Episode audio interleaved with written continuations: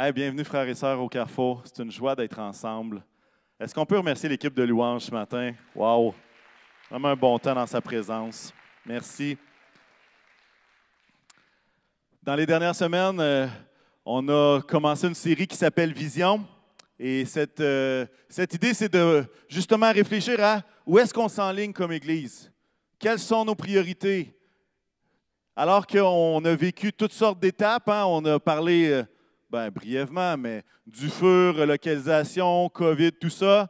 Et ce qu'on disait au départ, c'est qu'on est comme passé du mode, on est passé en mode survie pendant quelques années. Et là, on croit que Dieu nous appelle à passer du mode survie au mode vivre, vie. Et l'idée de continuer de rêver à ce que Dieu veut faire. Alors, on a commencé notre série Vision en parlant justement de l'aspect spirituel, l'idée de la stabilité théologique fondée sur l'Écriture, centrée sur Jésus et naturellement surnaturel. On a parlé de ça il y a de ça deux semaines. La semaine dernière, on avait un dimanche spécial enfant, justement parce qu'on ne veut pas que, et, et Simon l'a bien expliqué, l'idée que le privilège, l'Église n'est pas faite juste pour ceux qui sont ici. L'Église, c'est toutes les générations qui louent le Seigneur et ça inclut les enfants. Et on veut vraiment investir et se réjouir, avoir une passion de voir des enfants se tourner vers Jésus parce qu'ils ne sont pas l'Église de demain, ils sont l'Église, point. Ils ne sont pas l'Église de demain, ils sont l'Église, point final. Amen.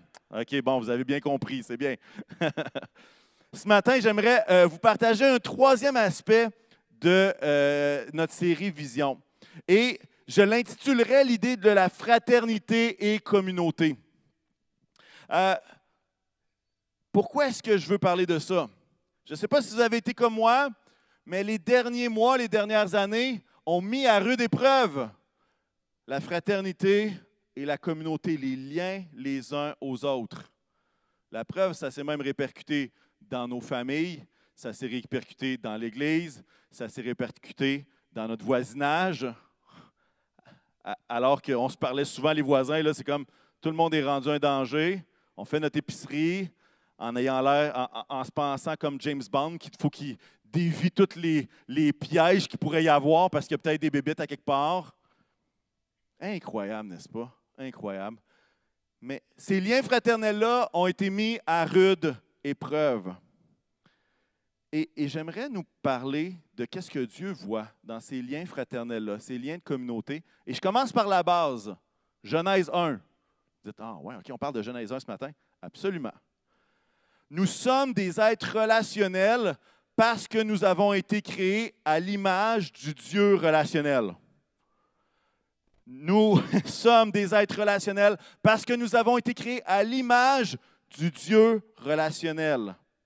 Voici ce que euh, Genèse 1, versets 26 et 27 va dire. Il va dire, puis Dieu dit, faisons, première personne du pluriel, ONS, faisons l'homme à notre image, à notre ressemblance. Dieu créa l'homme à son image et il, le créa à l'image de Dieu. Pourquoi est-ce qu'il est, est marqué notre? Faisons? Est-ce que Dieu, euh, comme individu, décide, moi je décide d'être plusieurs? Bien, vous avez probablement entendu parler de la Trinité, hein? Père, Fils, Saint-Esprit. Est-ce que vous saviez que dès la création, l'Esprit de l'Éternel planait au-dessus des eaux, il était présent? Colossiens va nous apprendre que tout a été créé par Jésus et pour Jésus. Il était là dès le commencement et Dieu créateur était là. Alors, L'ordre des choses n'est pas Dieu créa la terre et il vit que ça serait peut-être bon d'avoir l'aide du Saint-Esprit, fait qu'il a décidé de créer le Saint-Esprit en l'an moins 3000 avant Jésus-Christ. Non, ils étaient déjà présents pleinement dès la création. Et c'est pour ça qu'ils disent, faisons l'homme à notre image. J'aimerais citer un monsieur qui s'appelle Comiskey, je pense qu'on l'a à l'écran. Il va dire la chose suivante. Est-ce qu'on l'a à l'écran? En réalité, ça sent bien. Peut-être que je ne l'ai pas mis. Je ne l'ai pas mis? Bon, écoutez-moi maintenant. J'ai oublié de le mettre dans mon PowerPoint. En réalité, une relation personnelle avec Dieu n'est pas vraiment personnelle. Plutôt, c'est notre communion avec les trois en un qui transforme le croyant à devenir comme lui. Intéressant. C'est plutôt notre communion avec les trois en un qui transforme le croyant à devenir comme lui. Alors, base de toute chose, Père, Fils, Saint-Esprit, union parfaite, relation les, uns avec les autres, et il nous crée à son image. Et à quelque part, il va même nous appeler comme Église, et là, ça, ça, va quand même un autre step plus loin, on va, on va quand même rapidement. Il va nous appeler à vivre une unité semblable à la ressemblance de la Trinité. Une unité qui ressemble à celle de la Trinité. Là, vous dites, oh, OK, on vient, on vient de franchir un autre niveau. Écoutez bien ce verset-là dans Jean 17. C'est Jésus qui prie, c'est la prière sacerdotale, si euh, ma mémoire est bonne. Il va dire Afin que tous soient un comme toi, Père, tu es en moi. C'est Jésus qui prie, donc le moi, c'est Jésus. Et comme je suis en toi. Afin qu'eux aussi, il parle des disciples, des croyants, afin qu'eux aussi soient un en nous, unis pleinement avec la Trinité, pour que le monde croit que tu m'as envoyé. Je leur ai donné la gloire que tu m'as donnée, afin qu'ils soient un comme nous sommes un, moi en eux et toi en moi, afin qu'ils soient parfaitement un, et qu'ainsi le monde reconnaisse que tu m'as envoyé et que tu les as aimés comme tu m'as aimé. Parenthèse ici. On a tout ça à l'écran? On n'a pas le PowerPoint du tout? Misère, j'étais tombé dans l'une, moi, cette semaine. OK. Petite parenthèse. Ça parle de l'unité, mais Jésus envoie une petite pointe incroyable. Il va dire la dernière phrase afin que le monde reconnaisse que tu m'as envoyé et que tu les as aimés, que Dieu a aimé les gens, le monde, les disciples, comme toi tu m'as aimé. Écoutez bien ça, là. Est-ce que vous saviez que vous étiez aimé autant que Dieu aime Jésus? OK, on a quelque chose ici, là. Afin que le monde reconnaisse que tu les as aimés comme tu m'as aimé. Tantôt, on parlait de l'amour de Dieu. Je ne sais pas si on comprend que ça va loin, l'amour de Dieu.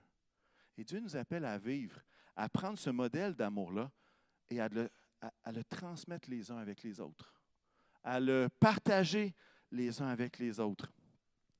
Là, je n'ose même pas demander si on a la citation sur PowerPoint. Est-ce qu'on a celle de Moltmann? OK, bon. Il va falloir que vous suiviez. Hein? OK. Moltmann va dire la chose suivante. Les trois personnes divines ne sont pas présentes simplement pour elles-mêmes. Elles sont présentes dans le fait qu'elles y sont pour l'un et l'autre. Elles sont des personnes en relation interpersonnelle. Le Père peut s'appeler Père uniquement à travers sa relation avec le Fils. Le Fils peut être appelé Fils uniquement dans sa relation avec le Père. L'Esprit est le souffle de celui qui parle. Ça aurait été pertinent de l'avoir parce que ça va un petit peu loin. Ça, ça va un petit peu loin, mais l'idée, c'est que même nous, comme enfants de Dieu, nous sommes appelés ses enfants parce que nous avons un Père, mais nous sommes appelés frères et sœurs parce que nous avons des frères et sœurs dans le Seigneur. Je ne sais pas si vous comprenez ce que je veux dire. Ça fait partie de comment ça a été créé. Et puis, l'apôtre Paul, dans 1 Corinthiens 12, va parler de l'unité du corps dans la diversité. Il va parler des différentes parties du corps. Il va avoir des rôles différents. Il va avoir des besoins différents aussi. L'oreille n'a pas besoin d'être décrassée de la même façon que le nez, quoique maintenant, avec les tests rapides, ça ressemble pas mal. Mais euh, vous comprenez que les besoins, les façons de faire, les, les, les fonctions sont différentes, l'apparence est différente. Mais tout ça est un seul corps. Tout ça est appelé à fonctionner ensemble. Là, il y, a des, il y a des gens qui ont des mauvaises images d'un test rapide dans le fond du nez. Je suis vraiment désolé. C'est ça, c'est dans notre temps. et, et quand Jésus va parler d'unité dans la prière sacerdotale, il ne parle pas d'unité parce qu'on est tous pareils. Il va parler d'unité dans la diversité. C'est normal d'être différent. C'est normal de ne pas être pareil, c'est normal de ne pas tout penser pareil, mais Dieu nous appelle à être unis. Avouez que c'était difficile dans les derniers mois d'être plus unis, les uns avec les autres. Pour toutes sortes de raisons que vous connaissez déjà que je n'expliquerai pas. C'est difficile, mais Dieu nous appelle à vivre en unité. OK. Cette semaine, alors que je priais pour ce message, Je priais vraiment que Dieu puisse nous donner une révélation de son amour. Une révélation profonde de son amour, parce qu'on ne peut pas aimer les autres quand on n'a pas vécu cette révélation profonde de qui, comment Dieu nous aime. C'est ben, difficile. Et, et je ne sais pas pour vous, mais moi, la guerre, ce qui se passe en Ukraine, ça me fait réfléchir sur c'est quoi l'amour. Vous dites, ah ouais, c'est quoi le rapport entre la guerre et l'amour? Ben, on voit l'extrême d'un côté ou de l'autre. Mais je lisais un texte euh, cette semaine, puis je, faisais un lien avec la guerre. Écoutez bien ceci dans Colossiens 1. Regardez-le pas, il n'est pas là. Bon. Euh, Colossiens 1, 21, ça va dire Et vous, qui étiez autrefois étrangers et ennemis de Dieu par vos pensées et par vos œuvres mauvaises, il vous a maintenant réconciliés par la mort de son Fils dans son corps de chair pour vous faire pareil devant lui, saint, sans défaut, sans reproche alors que vous étiez autrefois étrangers et ennemis. Pouvez-vous imaginer, dans un contexte de guerre dans lequel nous sommes, qu'avant de connaître Christ, on était littéralement en guerre contre Dieu? Nous étions ses ennemis. Nous étions étrangers. Nos œuvres étaient ennemis de Dieu. Et alors qu'on est en pleine guerre, Dieu décide par amour d'aller sur la croix pour nous sauver. Alors qu'on était en pleine guerre, Dieu décide de mourir volontairement pour sauver la gang qui est en train de tirer des missiles sur eux autres. Et là, on dit, oh, attends un peu. Attends un peu. À quel point est-ce qu'on réalise l'amour de Dieu à travers la croix? Et je me posais cette question-là, je me disais, waouh, c'était moi qui tirais des missiles. Et Jésus est venu sur la croix pour me sauver alors que j'étais ennemi. C'est pas pour vous autres, mais c'est une petite dose d'amour en concentré incroyable. Il y a quelque chose de profond là-dedans. Puis j'essaie pas de minimiser ce qui se passe en Ukraine du tout. Je fais juste, je fais juste dire, ça me fait réfléchir. Puis quand je vois ce passage-là, l'idée d'être ennemi de Dieu, je me dis à quel point est-ce qu'on a compris la révélation de cet amour profond que Jésus a eu pour nous? Éphésiens 3, verset 17 à 19 va dire la chose suivante. Que le Christ habite dans votre cœur par la foi. Je prie que vous soyez enracinés et fondés dans l'amour. Enracinés, fondés dans l'amour, pour être capable de comprendre avec tous les saints quelle est la largeur, la longueur, la profondeur et la hauteur de l'amour de Christ, et de connaître cet amour qui surpasse toute connaissance afin que vous soyez remplis de toute la plénitude de Dieu. Deux choses dans ce verset-là. De comprendre avec tous les saints, les croyants. Il semble que les dimensions, de comprendre les dimensions de l'amour de Dieu implique que ça se fait ensemble, que ça se fait les uns avec les autres, que ça ne se fait pas tout seul dans notre sous-sol isolé complètement, mais que ça se fait les uns avec les autres. Et l'apôtre Paul va dire quoi? Il va dire quelle est la largeur, la hauteur, la profondeur, la, longueur de l'amour de Christ? Moi, je crois que c'est facile de dire à des gens Hey, vous devez être unis les uns avec les autres. Ce serait le fun que vous ayez des relations, dans le sens que partagez les uns avec les autres. Mais notre motivation, elle est en Dieu. C'est à cause de l'amour de Christ qu'on peut faire ça, qu'on peut aller vers l'autre. Et je réfléchissais cette semaine à qu'est-ce que ça peut vouloir dire, ça, la longueur, la largeur, la hauteur, la profondeur de l'amour de Dieu.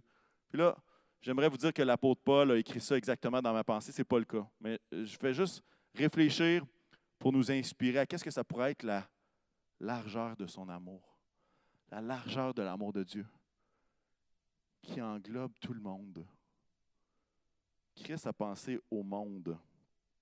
Il s'est sacrifié pour une multitude. L'amour de Dieu est large. L'amour de Dieu est long.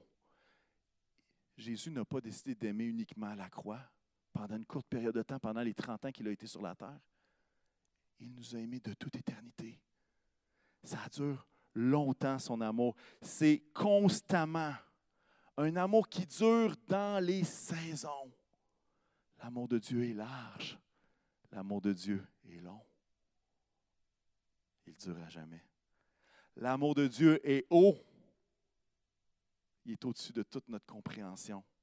Il est gratuit. Son amour dépasse ce qu'on peut comprendre par la grâce de Dieu. Son amour est tellement haut qu'il vise la réconciliation à ceux qui sont en guerre contre lui-même. C'est haut, cela, là. C'est pas humain, cela. Tellement haut qu'il vise la réconciliation avec ceux-mêmes qui sont en guerre contre lui. L'amour de Dieu est profond. Son amour n'est pas un geste impulsif émotionnel, c'est une décision. Et c'est un amour qui va jusqu'au plus profond de notre misère. Ce n'est pas un amour qui fait juste couvrir la surface en disant un petit peu d'amour, puis tu vas être heureux pendant deux heures. Non. C'est un amour qui va jusqu'au plus profond de notre cœur, qui nous change. Son amour est profond. Et son amour nous transforme au plus profond de nous-mêmes.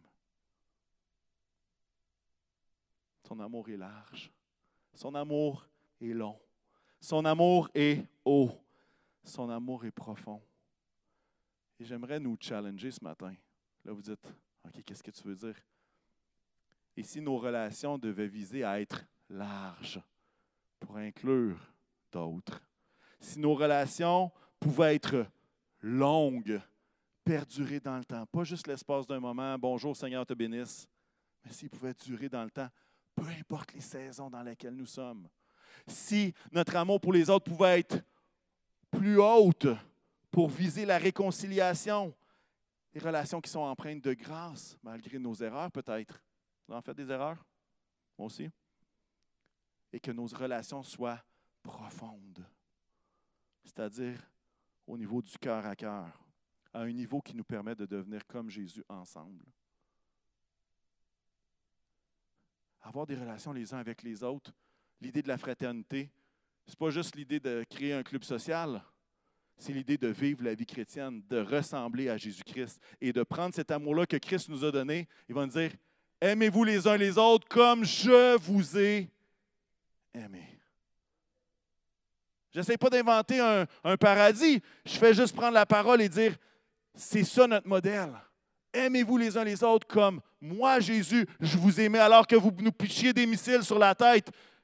Moi, j'ai été à la croix pour toi. Toi, qu'est-ce que tu fais dans tes relations? Ça va loin. Est-ce qu'on est là? Vous êtes là. Est-ce qu'on désire ça? Moi, je pense que oui. Au plus profond, on le désire, mais, mais, mais il y a des interférences. Il y a des interférences radio. Il y a des interférences de blessures. Il y a des interférences de mauvaise compréhension les uns les autres. Il y a des interférences de je vis tellement de problèmes personnels que je ne suis pas capable d'aller vers les autres, je suis comme bloqué. Il y a des interférences qui sont là. Mais notre appel, il est haut. Notre appel à aimer, il est large. Notre appel à aimer, il est profond. Il est long. Et notre rêve au carrefour, c'est justement qu'on puisse rebâtir ces relations-là les uns avec les autres. Comme Christ nous a aimés, on veut aimer, s'aimer les uns les autres. Vous dites, ouais, mais lui, il n'est pas aimable. Tu t'es pas vu, toi? Je n'ai pas regardé personne, hein, OK? Je parlais de moi, là. Non, mais on va se le dire, c'est pas parce que, tu sais, on est dans une église, puis dans une église, c'est pas comme dans un club de motoneige. Dans un club de motoneige, tout le monde aime la motoneige. Si tu n'aimes pas la motoneige, tu ne fais pas partie du club de motoneige. Ici, on a tous été adoptés par un papa dans le ciel qui nous a fait grâce, qui a fait Hey, tu fais partie de la famille de Dieu. Puis des fois, on essaye de connecter les uns les autres avec tous nos intérêts, genre nos, nos motoneiges, nos sports. Puis c'est correct de connecter comme ça. Mais la seule chose qui peut nous permettre de connecter les uns les autres, c'est l'Esprit de Dieu qui habite en nous. C'est ce Jésus qui a transformé notre vie. C'est cet amour qui a fait toute la différence. Et il y a parfois qu'on se limite juste au superficiel. Puis on se demande pourquoi on n'est pas unis. On se demande pourquoi ça ne va pas plus loin. Bien, si vous êtes dans un club de motoneige, puis vous vendez votre motoneige, désolé, mais faites partie d'un autre club. De ceux le club de ceux qui ont vendu leur motoneige. Mais si on est dans la foi, ben pourquoi est-ce qu'on ne parlerait pas de ça? Pourquoi est-ce qu'on ne parlerait pas de ça? Et comme je dis, je ne suis pas en train de dire que j'élimine tous les autres sujets, mais c'est ça qui nous unit. On peut parler de la COVID quand vous voulez. Est-ce que ça nous a unis ou ça nous a désunis? Dans vos familles, qu'est-ce qui s'est passé? Mais si on reste centré sur Christ, il y a tellement de sujets qui nous unissent qu'il y en a qui peuvent nous diviser. On a besoin de rebâtir nos relations les uns avec les autres et c'est ça dans ce processus-là qu'on est engagé. Est-ce que ça se fait en un repas fraternel, en mangeant des hot dogs sur le perron? Peut-être que oui, en partie.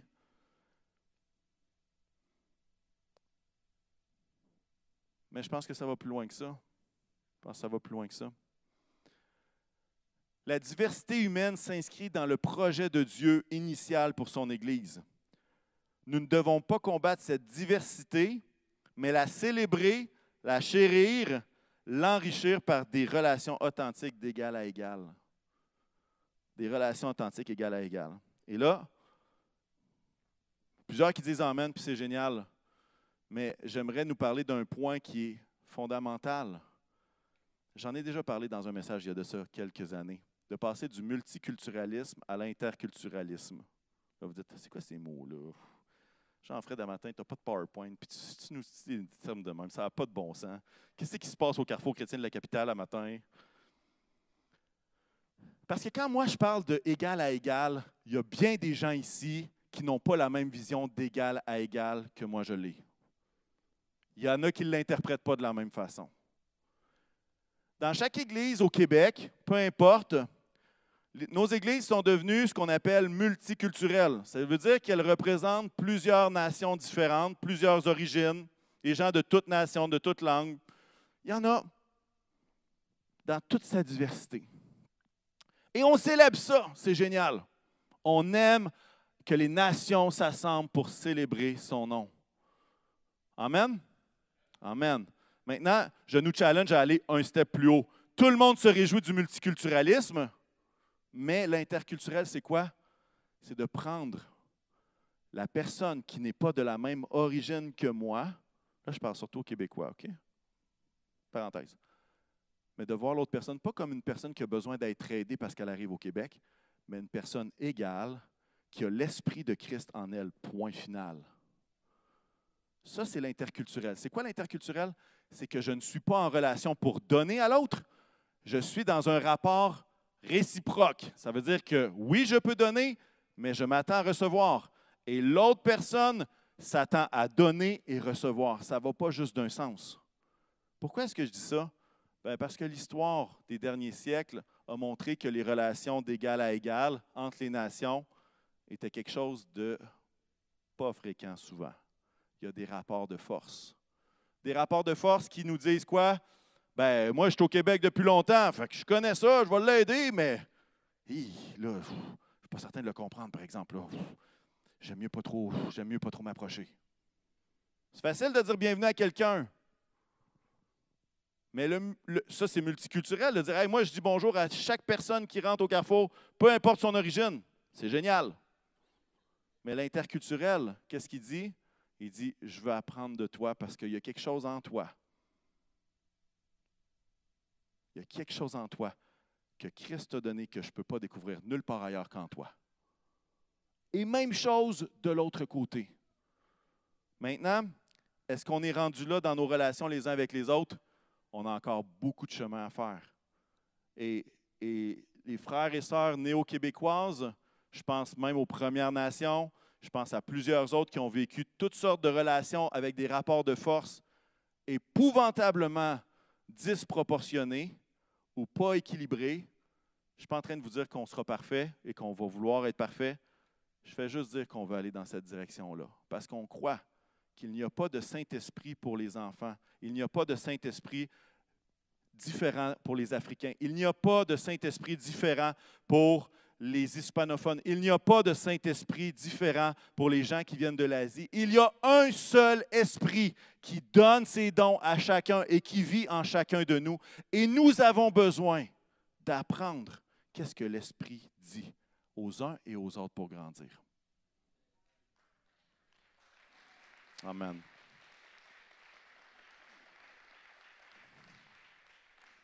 Amen. Galates 3, 26 va dire la chose suivante. Vous êtes tous fils de Dieu par la foi en Jésus-Christ. En effet, vous tous qui avez été baptisés en Christ, vous vous, êtes revêtus de Christ. Il n'y a plus ni juif ni non-juif. Il n'y a plus ni esclave ni libre. Il n'y a plus ni homme ni femme, car vous êtes tous un en Jésus-Christ. Qu'est-ce que ça dit, ça? Ça ne dit pas comme la société que tout le monde est pareil, il n'y a plus d'hommes, il n'y a plus de femmes. C'est pas ça que ça dit.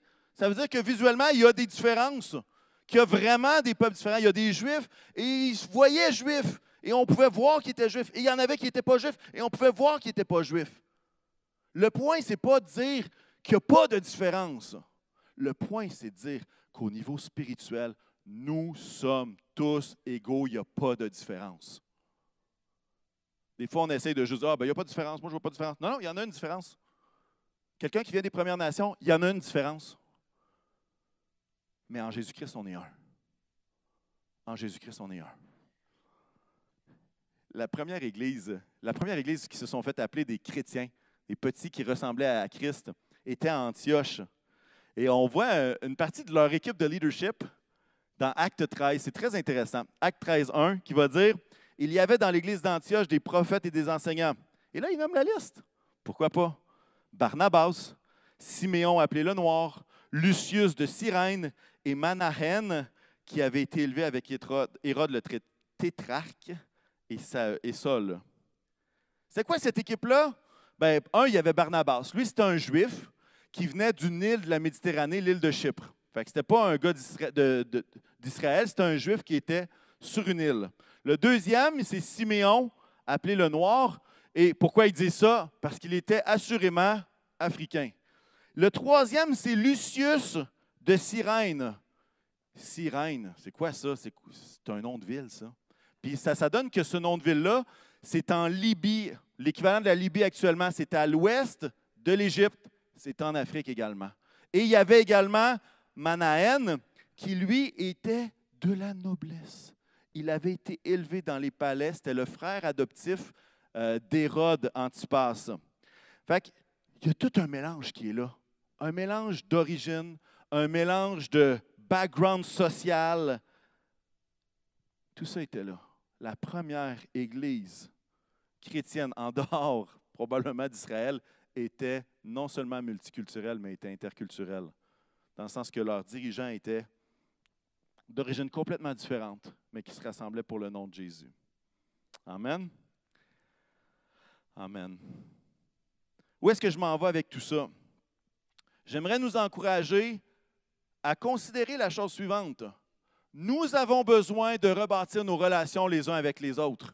Nous avons besoin de rebâtir nos relations les uns avec les autres. Nous avons besoin de rebâtir nos relations les uns avec les autres. Je ne sais pas pour vous, là, mais moi, je suis écœuré. Je vais le dire comme ça. Écœuré, ça, pour les néo-québécois, vous ne savez pas qu'est-ce que ça veut dire? Je vous l'explique après. Je suis écœuré qu'on mette sur le dos de la COVID tous les problèmes de la planète. Là, j'entends des amen, je ne suis pas le seul. Écœuré, ça veut dire tanné. Ça veut dire plus capable. Pourquoi est-ce que je dis ça? Pas parce que je ne dis pas qu'il n'y a pas des effets négatifs, mais je suis tanné qu'on prenne la COVID pour dire Ah, ben nos relations fraternelles, bon, c'est à cause de la COVID. Ah, pas prendre des nouvelles, ah, c'est à cause de la COVID. Ah, hey, je ne suis pas venu à l'église, ah, c'est à cause de la COVID. Je suis tanné de ça. Je suis tanné de ça. Est-ce que vous êtes. PowerPoint? Ah, c'était sur le PowerPoint, il n'est plus là.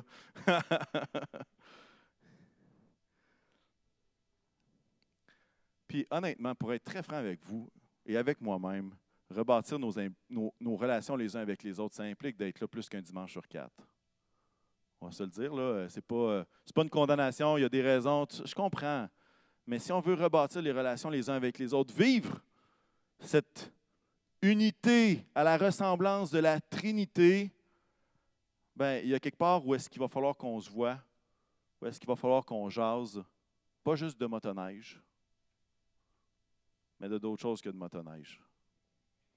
Vous êtes tanné de la motoneige, vous aussi? Moi aussi, je t'ai de la neige. OK? C'est bon. C'est dit. Parce qu'au final, c'est ça. Hein. la vision qu'on a, ce n'est pas, pas, juste, euh, pas juste les liens fraternels, mais c'est qu'on puisse passer du fraternel à la communauté. Qu'est-ce que ça veut dire? Fraternel, On est bien amis ensemble, on est capable de jaser de football. S'il y en a qui sont des fans de football, je suis capable de vous entretenir pendant 45 minutes sans problème. OK? On est capable d'avoir ce lien fraternel-là. Mais notre objectif, c'est de passer du fraternel à la communauté, d'avoir ce lien où est-ce qu'on est capable de parler des choses de Dieu, de s'encourager dans la foi. vous dites, ouais, mais je ne suis même pas capable. J'ai de la misère avec le fraternel, comment je vais m'en aller là? C'est peut-être plus facile que vous le pensez. Parce que quand on s'oblige à avoir des liens avec nos intérêts communs qui sont complètement différents avec les gens sans parler de Dieu, je peux vous dire que si, on, si admettons, Dieu n'est pas là du tout, OK? Admettons qu'on imagine ça, probablement qu'il n'y aurait pas des meilleurs amis bien gros dans cette salle-ci. Pourquoi? Parce que nos intérêts nous mènent partout ailleurs. C'est Dieu qui nous permet d'être unis ensemble. Puis à quelque part, l'idée, c'est de justement de passer de la fraternité à la communauté, à partager sur ce qui nous unit, Jésus. Et je crois que ce sont les moments significatifs passés ensemble au niveau spirituel qui nous font passer du fraternel à la communauté. C'est des moments significatifs avec Dieu qui nous font passer du fraternel à la communauté. Je sais que des fois, vous êtes tanné de mes exemples avec la jeunesse, là, mais quand on fait une retraite jeunesse et qu'on vit des moments ensemble, ça passe du fraternel à beaucoup plus loin que ça.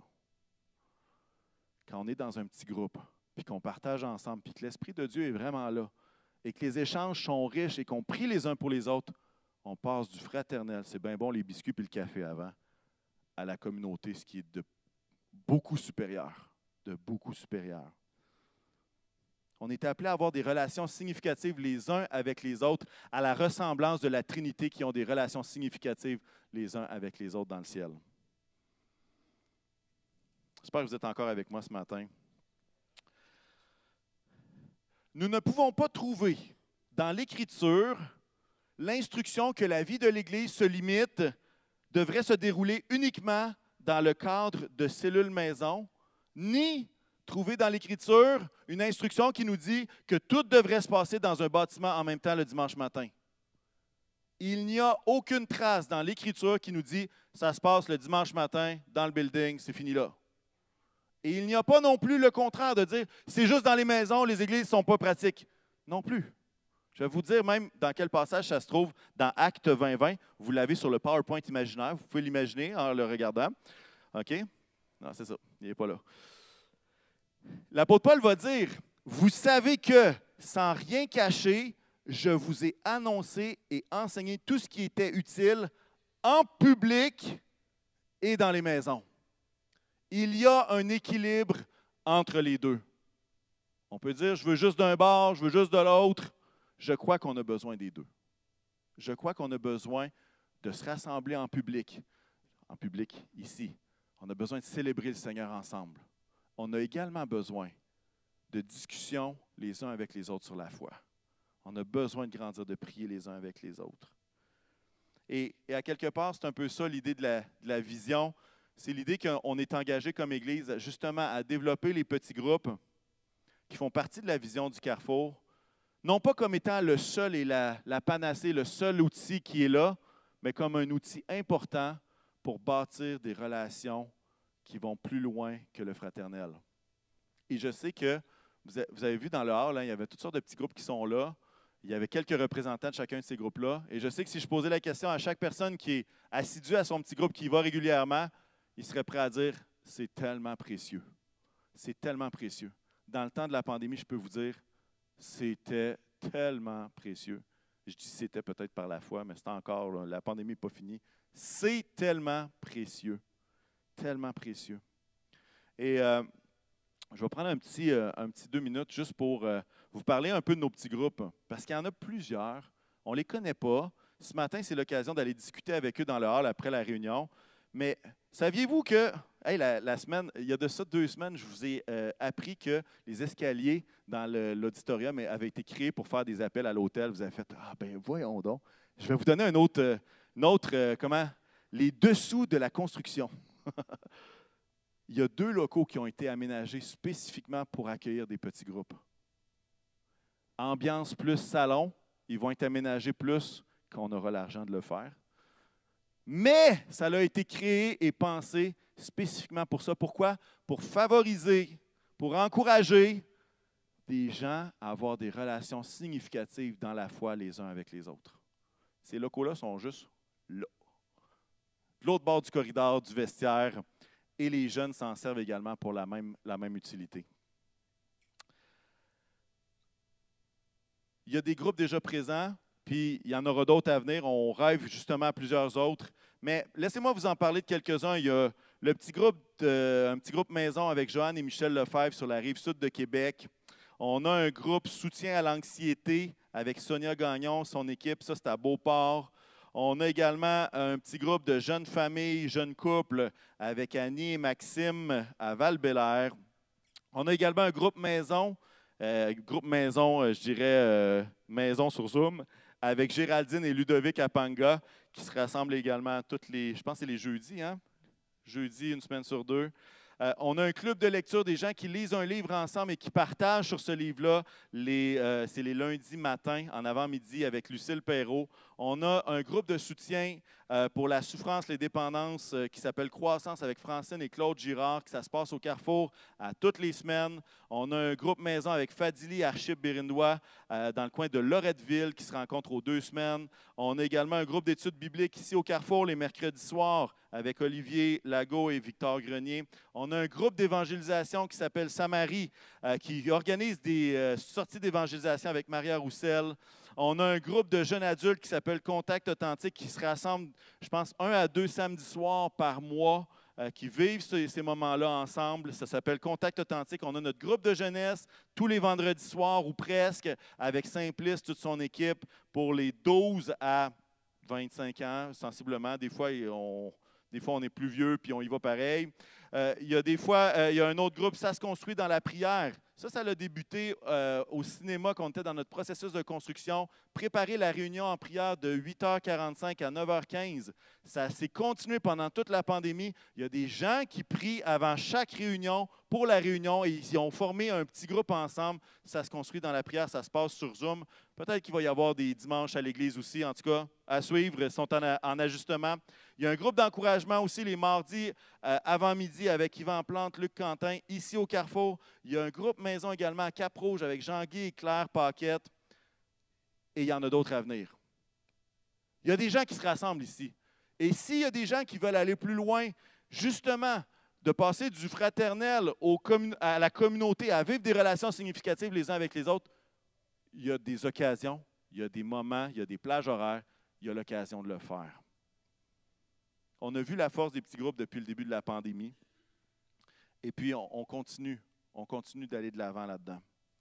Ah, il y a même des projets de créer des thématiques pour justement former des disciples à travers les groupes actuels avec des sujets plus précis que les groupes pourront décider quel, sujet ils choisissent. Ce n'est pas encore là, mais ça fait partie des, plans euh, prochains. Je voudrais dire qu'avoir des relations significatives les uns avec les autres, c'est laisser Jésus construire nos vies. Parce qu'on permet à l'Esprit de Dieu de parler à travers l'autre pour me bénir, pour me fortifier, pour me faire grandir dans la foi.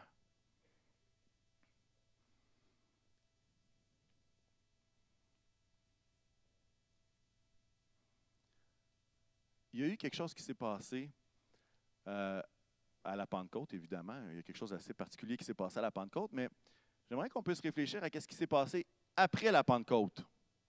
Parce qu'il y a eu un, tout nouveau modèle de communauté. Un tout nouveau modèle de communauté. Puis des fois, avec notre écart culturel, notre écart de temps avec le Nouveau Testament, tu sais, on se comprend, on a un petit 2000 ans là, entre nous autres et eux autres. Là. Des fois qu'on ne comprend pas tout. Là. Euh, puis c'est normal. Mais c'est difficile pour nous d'imaginer vivre avec des parents, des proches, des serviteurs puis des travailleurs dans une toute petite maison. C'était leur réalité. Mais quand une maison accueillait une église, qu'est-ce qui se passait? Bien, les membres de la maison et les alentours étaient conviés. Qu'est-ce que ça signifiait dans le pratico-pratique? Ça signifiait que dans la même église, il y avait des esclaves, il y avait les maîtres de ces esclaves-là qui étaient dans la même église, il y avait des enfants, il y avait des serviteurs, il y avait des amis, il y avait des Grecs, il y avait des Juifs, il y avait des Africains, qui se rassemblaient tous au même endroit, sur un même pied d'égalité en Jésus-Christ. Il y avait des classes sociales différentes. Il y avait tout ce monde-là était rassemblé. Et le rang social devait certainement créer certaines tensions. D'ailleurs, Jacques va en faire mention. Il dit Ne fais pas de favoritisme, laisse pas le. Dis riches, viens t'asseoir en avant, puis laisser le, le pauvre crasseux à l'arrière. Non, il va dire Traite-les tous égales. Pourquoi? Parce qu'ils sont un en Jésus-Christ. Et il y avait cette idée de classe sociale-là qui se mélangeait avec l'esclave, le maître, le ci, le grec, le juif, le... tout un mélange. Mais cette Église-là a fait des ravages, des ravages dans le bon sens, a explosé. Le rang social devait certainement créer des tensions, mais l'espérance, l'amour et l'unité de la foi se voulaient fondamentales pour le développement de l'Église. Qu'est-ce que je veux dire par là? Nous ne sommes pas les premiers à expérimenter le fait d'avoir des gens complètement différents qui interagissent les uns avec les autres. Nous ne sommes pas les premiers à vivre le multiculturel. C'était déjà présent même à la première Église. Et ces gens se rassemblaient pour un objectif commun. Et à quelque part, ce nouveau modèle de communauté-là, parce qu'avant ça, dans l'Ancien Testament, c'était les Juifs, c'est les Juifs, les Juifs, les Juifs. Il n'y avait pas personne d'autre. On, on, se maintenait en Juif. Là. Si tu pas circoncis, bye, OK.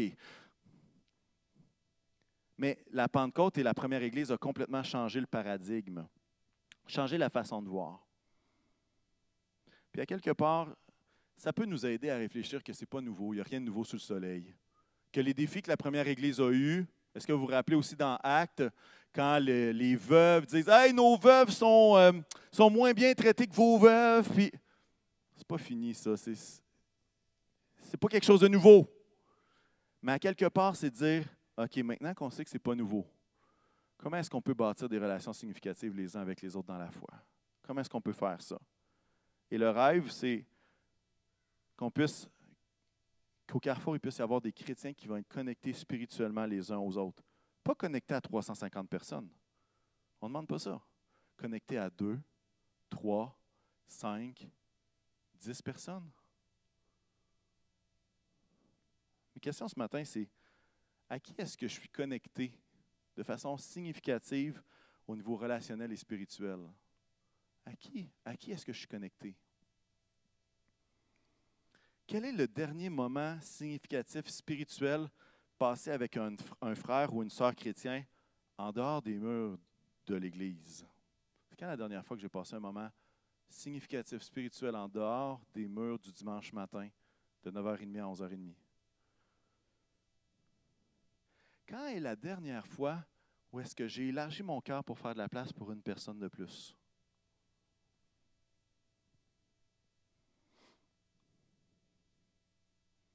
C'est quand la dernière fois que j'ai invité quelqu'un, peut-être à la maison, là c'est sûr avec la COVID, hein, l'excuse COVID c'est facile, là, mais c'est quand la dernière fois que j'ai invité une personne qui ne partage pas toutes mes opinions, qui ne partage pas mes origines?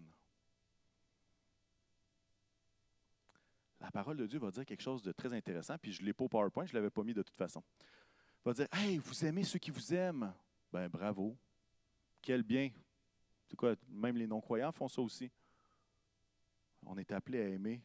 Pas juste les gens qui nous aiment, pas les gens qui sont juste pareils comme nous, mais d'aimer même ceux qui sont différents. Puis de découvrir qu'est-ce que Dieu a placé, qu'est-ce que l'Esprit leur dit, qui peut me faire grandir dans la foi, qui peut me faire avancer. C'est quand la dernière fois que j'ai invité un frère, une soeur à manger à la maison? Hmm. Je vais inviter les musiciens à s'approcher à ce moment-ci j'aimerais qu'on puisse mettre en application ce message-là d'une façon imparfaite. Là, avant de paniquer dans votre tête, OK, laissez-moi finir, ça va aller, OK? On prend une bonne respiration, puis ça va bien aller. Un des moments significatifs que Jésus a passé avec ses disciples, c'est le dernier repas. C'est ce moment où il dit J'ai vivement désiré manger ce repas-là avec vous. Ça vous dit quelque chose? Et ce matin, vous avez pris une coupe à l'entrée. En tout cas, ceux qui le voulaient, vous êtes libres. Vous êtes libres de le prendre ou pas ce matin. Mais j'aimerais qu'on puisse prendre le repas du Seigneur d'une façon significative ce matin. Et puis, si vous n'avez pas de coupe et vous aimeriez en avoir une, faites juste lever votre main. Là. Il y a un placeur qui va suppléer. Euh, je pense qu'il y en a quelques-uns. En haut aussi, je pense qu'il y, a un plateau. Si en haut, vous n'en avez pas. À la maison, c'est le temps de sortir vos éléments si vous les avez avec vous. Puis on, pense à vous aussi, là, on, va vous encourager également à, le faire. Mais je veux qu'on fasse les choses de façon différente pour l'occasion. Est-ce que ça veut dire qu'on va faire ça tout le temps comme ça? La réponse est non. Mais pour l'occasion, euh, on va le faire de cette façon-là. Laissez votre main debout. Je sais que les placeurs travaillent fort, ils font le tour. Il y a des gens à ma droite. Garlindo euh, et Simplice sont là. Super. Ce que j'aimerais qu'on puisse faire, c'est se rassembler peut-être en groupe de 3-4. Là, vous dites comment on peut faire ça? Il y a des chaises, OK? On est capable de se déplacer. Ça va, OK? 3-4 personnes ensemble. Si j'avais vous dites, ben moi j'aimerais mieux le prendre tout seul, regarde, euh, c'est comme ça ce matin, puis c'est correct, vous êtes libre, il n'y a, pas de, a pas de condamnation, OK? Vous pouvez la prendre avec des gens que vous connaissez ou des gens que vous ne connaissez pas encore, que vous allez connaître. Pourquoi pas? Et il y a de l'espace. Vous pouvez même vous déplacer. Il y a des rangées. En haut, je sais qu'il y a de la place. On peut se déplacer pour être collés les uns avec les autres. Chacun a notre, on a notre cop, fait qu'on ne se passe pas les éléments pour, euh, tu sais, on ne se partage pas le COVID comme ça, OK? Chacun sa, sa coupe, chacun son pain. C'est pas ça le but. il y a de ça quelques années, hein? Plusieurs qui prenaient, ils mettaient une miche de pain en avant, puis tout le monde, on se prend un morceau, on passe ça au voisin, prend un autre morceau. Il y en a un, il goûte, il le remet dedans. c'était comme ça. Puis là, quand on faisait ça, c'était comme le summum de la communion. C'est comme, hey, là, on est vraiment à la base de la communion. Avec les circonstances, on fera pas ça. OK? J'y ai pensé, puis après trois secondes, je me suis dit que c'était pas une bonne idée. Encore un petit peu d'intelligence là, pour le moment. Un peu de prudence, un peu de prudence. Fait que, à la maison, je vous encourage. Et euh, vous êtes là. Si vous êtes deux, faites-le ensemble également. On va prendre un temps même pour partager les uns avec les autres. Et, et ce qu'on va faire, c'est qu'on va faire ça maintenant. OK? On va splitter en groupe, trois, quatre personnes. Si on est huit, ça commence à être un peu trop, on ne s'entend pas. Mais je vous invite à vous joindre les uns avec les autres. Et puis, pendant que vous le faites, si vous le faites, ce qu'on va faire, c'est qu'on va, il va y avoir un membre du groupe que ça va être lui qui va lire le passage de la communion. Et vous allez prendre cette communion-là ensemble. Plutôt que ce soit le pasteur qui vous dise tout, ça va être un membre du groupe qui va lire le passage et vous allez prendre les éléments ensemble. Sur le pas de PowerPoint, yeah! Tu sais qu'on en a besoin du pas de PowerPoint, incroyable. Bon, ben peut-être que je vais le faire, mais le but, c'était que vous le fassiez vous-même. Mais s'il y a quelqu'un qui a une Bible papier ou une Bible sur votre cellulaire, je vais vous donner la référence et vous allez le lire sur votre cellulaire. Ça va être encore mieux. Vous n'aurez pas besoin de regarder à ce PowerPoint inexistant.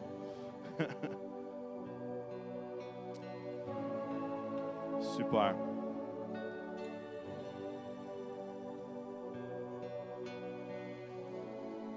Je vous donne des petites instructions pratiques pour ça, OK?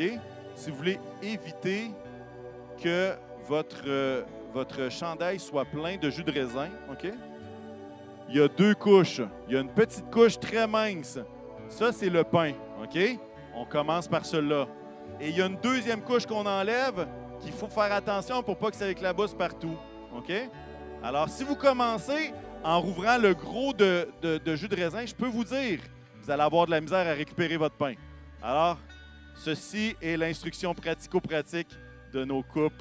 Tout le monde en a une? Il n'y a personne qui, est orphelin de coupe. Parfait. Hey, merci les placeurs. Super. Alors, je vais lire le premier passage. Celui qui a sa Bible sur son cellulaire, Luc 22. OK? On va dans Luc 22 à ce moment-ci. C'est là qu'on va, euh, qu'on va lire ce matin. Je vais lire le verset 14 et 16, puis ensuite le reste, ça va être vous autres qui va le lire. Quand l'heure fut venue, Jésus se mit à table avec les douze apôtres. Il leur dit, J'ai vivement désiré manger cette Pâque avec vous avant de souffrir, car je vous le dis, je ne la mangerai plus jusqu'à ce qu'elle soit accomplie dans le royaume de Dieu. Maintenant, j'aimerais inviter un membre du groupe à lire le verset 17 à 19. Et vous allez prendre le pain ensemble et vous allez laisser peut-être une ou deux personnes faire une prière de reconnaissance pour la croix. Alors, je laisse une des personnes lire, et puis vous prenez le pain ensemble, et puis on laisse une ou deux personnes prière de reconnaissance pour la croix.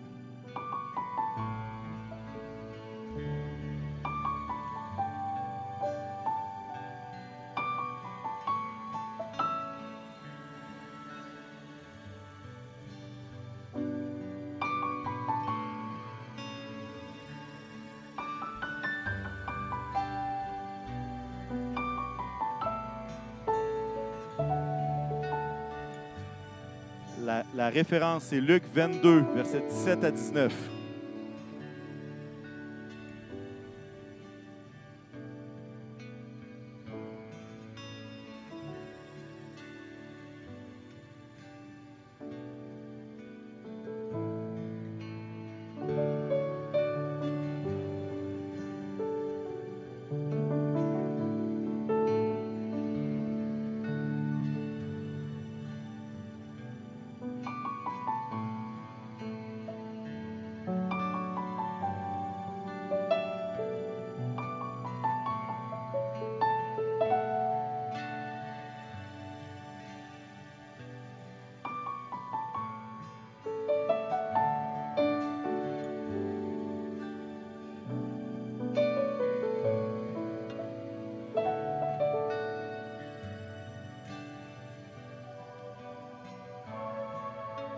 Vous pouvez faire la même chose.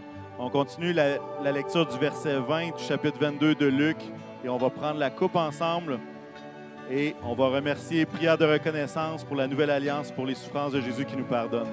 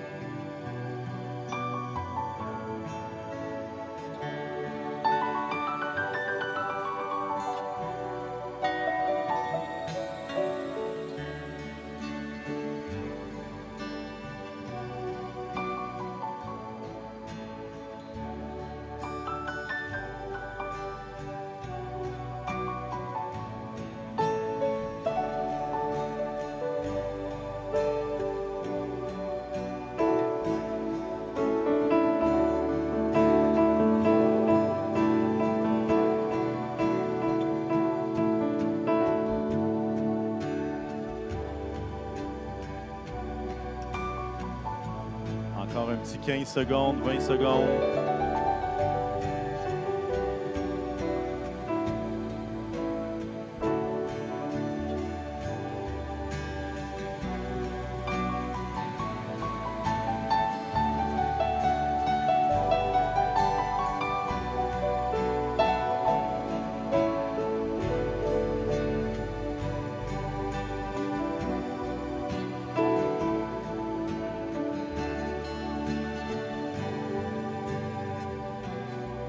Je vous demande votre attention. On reste encore en groupe, c'est pas fini. Là, ceux peut-être qui ont décidé de la prendre seule, c'est bien correct, il n'y a pas de problème à la maison. Vous continuez à prier ensemble. J'aimerais ça que vous puissiez partager. Ceux qui sont en groupe, je veux que vous partagiez brièvement une chose que le Seigneur vous apprend ces temps-ci, puis peut-être un besoin de prière. Et l'idée, c'est d'être capable de prier en groupe. Ceux qui disent Hey, moi, j'ai vraiment un besoin de prière ce matin, j'aimerais que quelqu'un prie pour moi. Vous pouvez vous avancer, moi, je vais prier pour vous à ce moment-ci. Donc, sentez-vous bien libre. Mais si vous voulez, euh, l'idée, on continue et on prie ensemble. Le but, c'est justement, on prend la coupe, on prend le pain, mais ensuite de ça, on veut partager qu'est-ce que le Seigneur est en train de nous dire ces temps-ci, et puis on prie les uns pour les autres. Amen? Alors, si vous avez besoin de prière, vous pouvez vous avancer également. Je prier avec vous ce matin.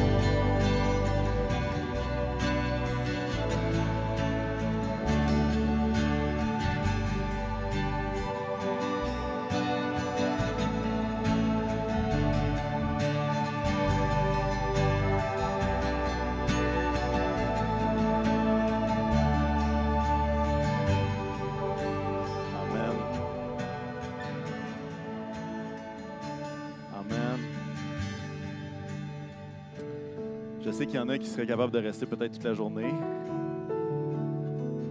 Il y a des petits groupes pour ça pendant la semaine. C'est une invitation euh, déguisée. Mais euh, s'il y en a qui veulent rester, continuez à prier, pas de problème. On va bientôt transitionner avec l'équipe de louanges qui va nous conduire dans deux chants. J'aimerais finir euh, avec ceci. Jean 13, 34, vous pouvez ne pas le voir sur l'écran, va dire la chose suivante. Je vous donne un commandement nouveau. Aimez-vous les uns les autres. Comme je vous ai aimé, vous aussi aimez-vous les uns les autres. C'est à cela que tous reconnaîtront que vous êtes mes disciples, si vous avez de l'amour les uns pour les autres. Alors j'aimerais qu'on puisse prier ce matin. Je veux prier, puis je laisse l'équipe là, on assez jasé. Seigneur éternel, je veux te prier sur chacune de nos vies une révélation de ton amour, une portion plus grande d'amour les uns avec les autres. Et Seigneur, je veux te prier pour que nos liens, Seigneur, puissent être fortifiés. Accorde-nous, Seigneur, de vivre cette unité dans notre communauté de foi. Et Seigneur, qu'en toute chose, ton nom puisse être glorifié, Seigneur. Que le beau nom de Jésus puisse être euh, élevé travers la relation et la qualité de la relation significative que nous pourrons avoir les uns pour les autres. Seigneur, je veux te prier contre tout blocage, Seigneur, qui ne vient pas de toi. Tout blocage peut-être du passé, de blessures. Seigneur, que tu puisses nous aider à entrer dans une nouvelle révélation d'amour fraternel les uns envers les autres. Je te le demande dans le nom puissant de Jésus. Tous ceux qui sont d'accord disent un grand Amen. Amen et Amen.